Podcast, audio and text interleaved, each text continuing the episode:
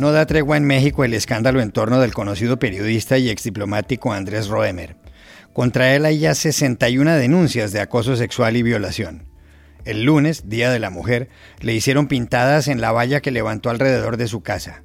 Entre tanto, en el centro de la capital miles de manifestantes pedían justicia por muchísimos casos de violencia contra las mujeres.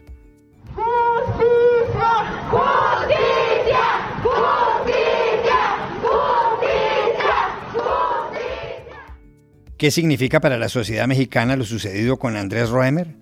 Para saberlo, llamamos a la periodista María Scherer, del equipo de los podcasts Así como suena. En América Latina y el Caribe son miles las niñas a las que sus padres, por dificultades para sostener el hogar, entregan en matrimonio. Lo peor es que el fenómeno se ha acentuado por la pandemia y sus efectos. Maite Fernández, editora de este diario, The Washington Post, acaba de publicar un reportaje sobre el asunto, lo que incluye un caso impactante. Hablamos con ella. Uno de los programas de humor más famosos de Estados Unidos, Saturday Night Live, está en problemas. No encuentra quien pueda hacer una buena imitación del presidente Joe Biden. La de Donald Trump a cargo del actor Alec Baldwin era célebre. ¿Qué es lo que pasa? ¿Cuál es el lío? Se lo contamos en el episodio de hoy. Hola, bienvenidos a El Washington Post. Soy Juan Carlos Iragorri, desde Madrid. Soy Dori Toribio desde Washington, D.C. Soy Jorge Espinosa desde Bogotá. Es miércoles 10 de marzo y esto es todo lo que usted debería saber hoy.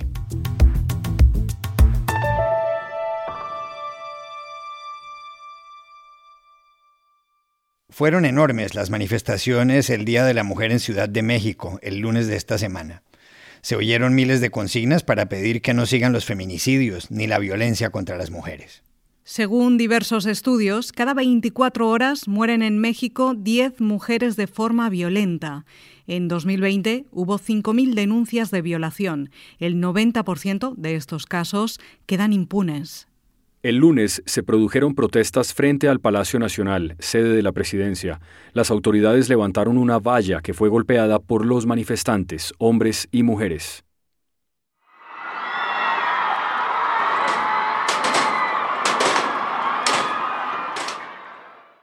El presidente Andrés Manuel López Obrador explicó de todas maneras el propósito de la valla. Se puso una valla para evitar la violencia. En medio de las marchas, una de las manifestantes, Juana Sánchez, le dio su punto de vista a la agencia de noticias Reuters.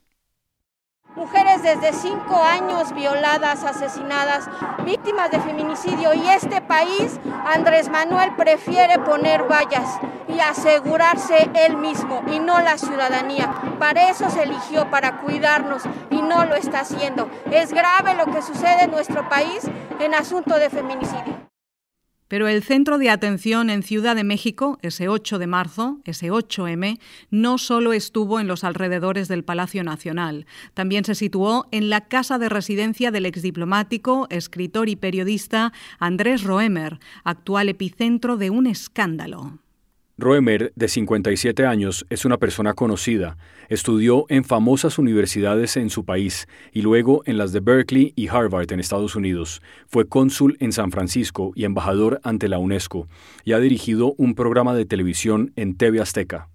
El asunto es que la figura de Roemer, que además ha encabezado festivales culturales como la Ciudad de las Ideas en Puebla, sufrió un golpe devastador en los últimos días cuando se supo de 61 denuncias en su contra por parte de igual número de mujeres. Algunas dicen que las acosó sexualmente, otras que las violó. Sus nombres no se conocen, excepción hecha del de Itzel Schnaz, una bailarina que ha formulado este año su acusación ante los fiscales. Esto le dijo Schnaz al periodista Gustavo Adolfo Infante. El ejercicio constante de decir que no, pero al mismo tiempo verte encerrada en una propiedad. Entonces, bueno, estamos hablando de que me violenta pues con la palabra, eh, me toca, se toca a sí mismo, este, eh, te tiene encerrada, es decir, te prueba de la libertad, te, te impide salir. El lunes, previendo lo que podía ocurrir, Roemer protegió con una valla su casa neocolonial en la elegante Plaza Río de Janeiro de Ciudad de México. De poco sirvió. Le hicieron pintadas. Decían cosas como Te va a llegar la justicia o El violador eres tú. ¿Qué significa para la sociedad de México y para las mujeres de ese país este episodio? Se lo preguntamos a la periodista María Scherer, que forma parte del equipo principal de los podcasts Así como suena.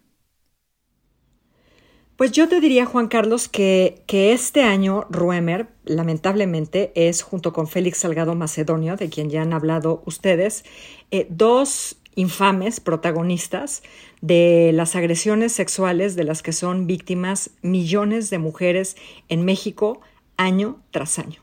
Este año, el 8M, creo que eh, expresó un profundo hartazgo de las mujeres eh, mexicanas con respecto a la falta de seguridad sexual que tenemos. Por supuesto que eh, el 8M es una lucha por la, por la igualdad y es una lucha para que se nos respeten nuestros derechos, pero insisto, el componente sexual de falta de seguridad, de agresión sexual impune, como es el caso de Ruemer por los últimos 20 años en nuestro país, ya ha sido marcado por las mujeres como un punto final, un hasta aquí, rotundo me parece. También le preguntamos a María Scherer qué tan antiguas son las denuncias de distintas mujeres contra Roemer. Y aquí mencionó ella al Instituto Tecnológico Autónomo de México, el ITAM. Las denuncias en contra de Andrés Ruemer son mucho más antiguas de lo que, de lo que nos hemos enterado últimamente, Juan Carlos. Eh, yo te diría que las más antiguas, o las que, o alguna de las que nosotros tuvimos acceso en Así como suena, eh, datan de los tiempos de Ruemer como profesor del ITAM. Él dio clases entre 1987 y 2000. La primera denuncia anónima que nosotros registramos es de finales de los 90, te diría 99. Eh, no es, no es una mujer que ha querido denunciar hasta la fecha con su nombre y, apellido porque Ruemer todavía eh, da, da, pues genera mucho miedo entre las mujeres que, que han sido víctimas de él. Y, y te diría también, eh, nosotros registramos igualmente en Así como suena hace un par de, de, años, en 2018, un par de denuncias más, pero estas mujeres prefirieron, después de darnos las entrevistas de, de, cómo había sido eh, sus desafortunados encuentros con Andrés Roemer, preferimos eh, guardarlos para que se sumaran más mujeres, porque como tú sabes, estas víctimas suelen ser revictimizadas después de dar a conocer sus testimonios. Así que yo te puedo asegurar que, que la de Itznel Schnaz, que apareció hace unas semanas, no es, pero ni de cerca, la primera. Eso sí, fue la primera en denunciarlo ante la Fiscalía de Justicia de la Ciudad de México.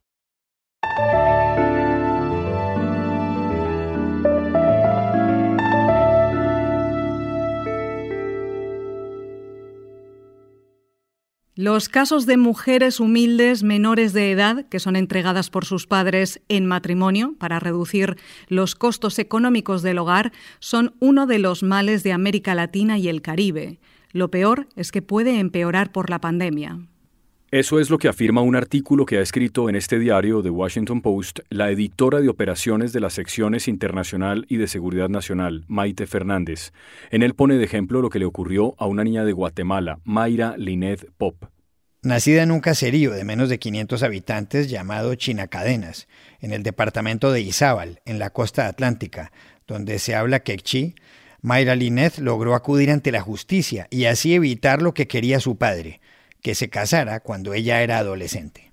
Organismos internacionales han lanzado una voz de alarma ante la proliferación de casos como el de Mayra, estimulados por la crisis económica en América Latina y el Caribe. Para entender esa alarma, llamamos a Maite Fernández, de The Washington Post.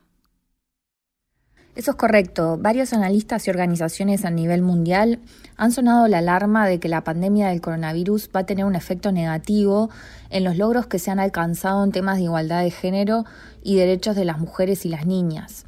En el caso del matrimonio infantil, UNICEF publicó un estudio el lunes, que es el que incluyo en mi artículo, en el que estima que 10 millones de niñas están en riesgo de contraer matrimonio antes de alcanzar la mayoría de edad en todo el mundo a causa de la pandemia. La organización ya estaba proyectando que 100 millones de niñas iban a contraer matrimonio al año 2030. O sea que esta nueva estimación se suma a aquella original, tomando en cuenta el tema de la pandemia de coronavirus. En el caso de América Latina y el Caribe, UNICEF también publicó un estudio en el 2019 que muestra que la prevalencia del matrimonio infantil se ha mantenido prácticamente estable en los últimos 25 años, mientras que en otras regiones sí han tenido algunas mejoras en este aspecto.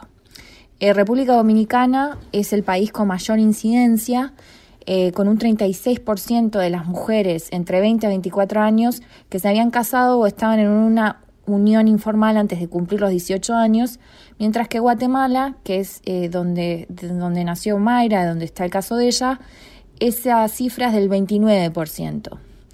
En el tema, cuando vemos el tema del coronavirus, la experta de UNICEF con la que hablé para este artículo comentó que existen varios factores de riesgo que hacen que una niña contraiga matrimonio, una niña o adolescente contraiga matrimonio antes de los 18 años, y que estos factores de riesgo se exacerbaron a causa de la pandemia.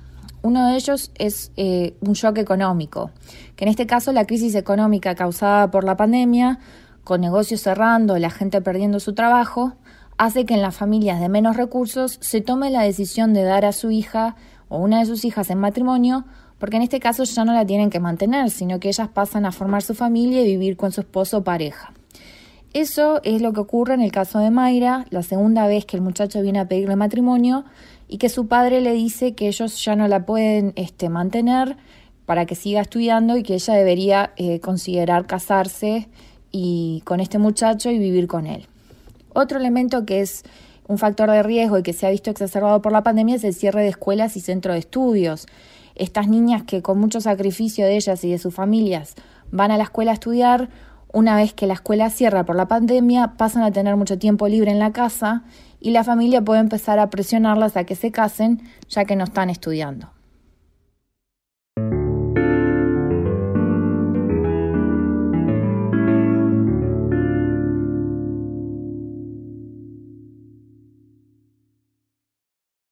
Los programas de humor en Estados Unidos, especialmente Saturday Night Live de la cadena de televisión NBC, están en aprietos.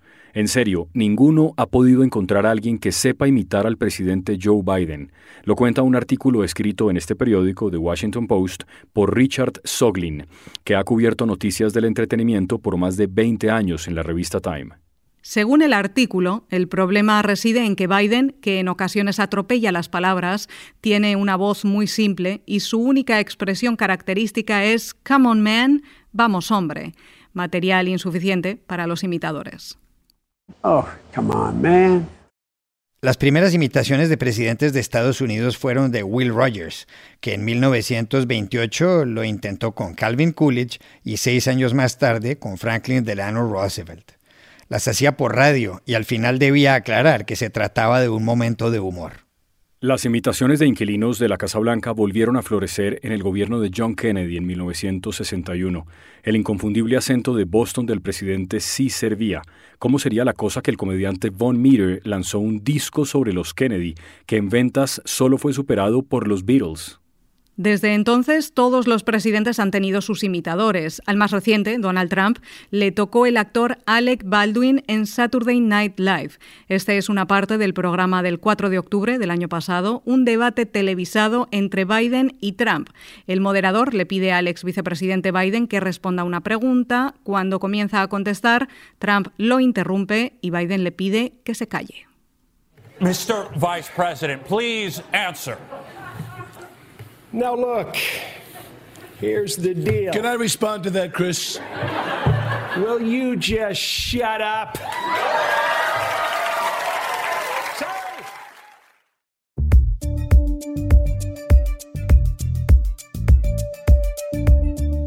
Y estas son otras cosas que usted también debería saber hoy. La Fiscalía de Nueva York señaló ayer al presidente de Honduras, Juan Orlando Hernández, de tráfico de cocaína.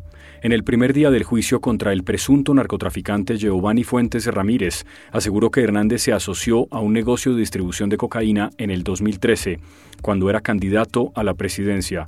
Se sospecha que en una conversación descrita por fiscales del Distrito Sur de Manhattan, Hernández manifestó su intención de meterles droga por las narices a los gringos.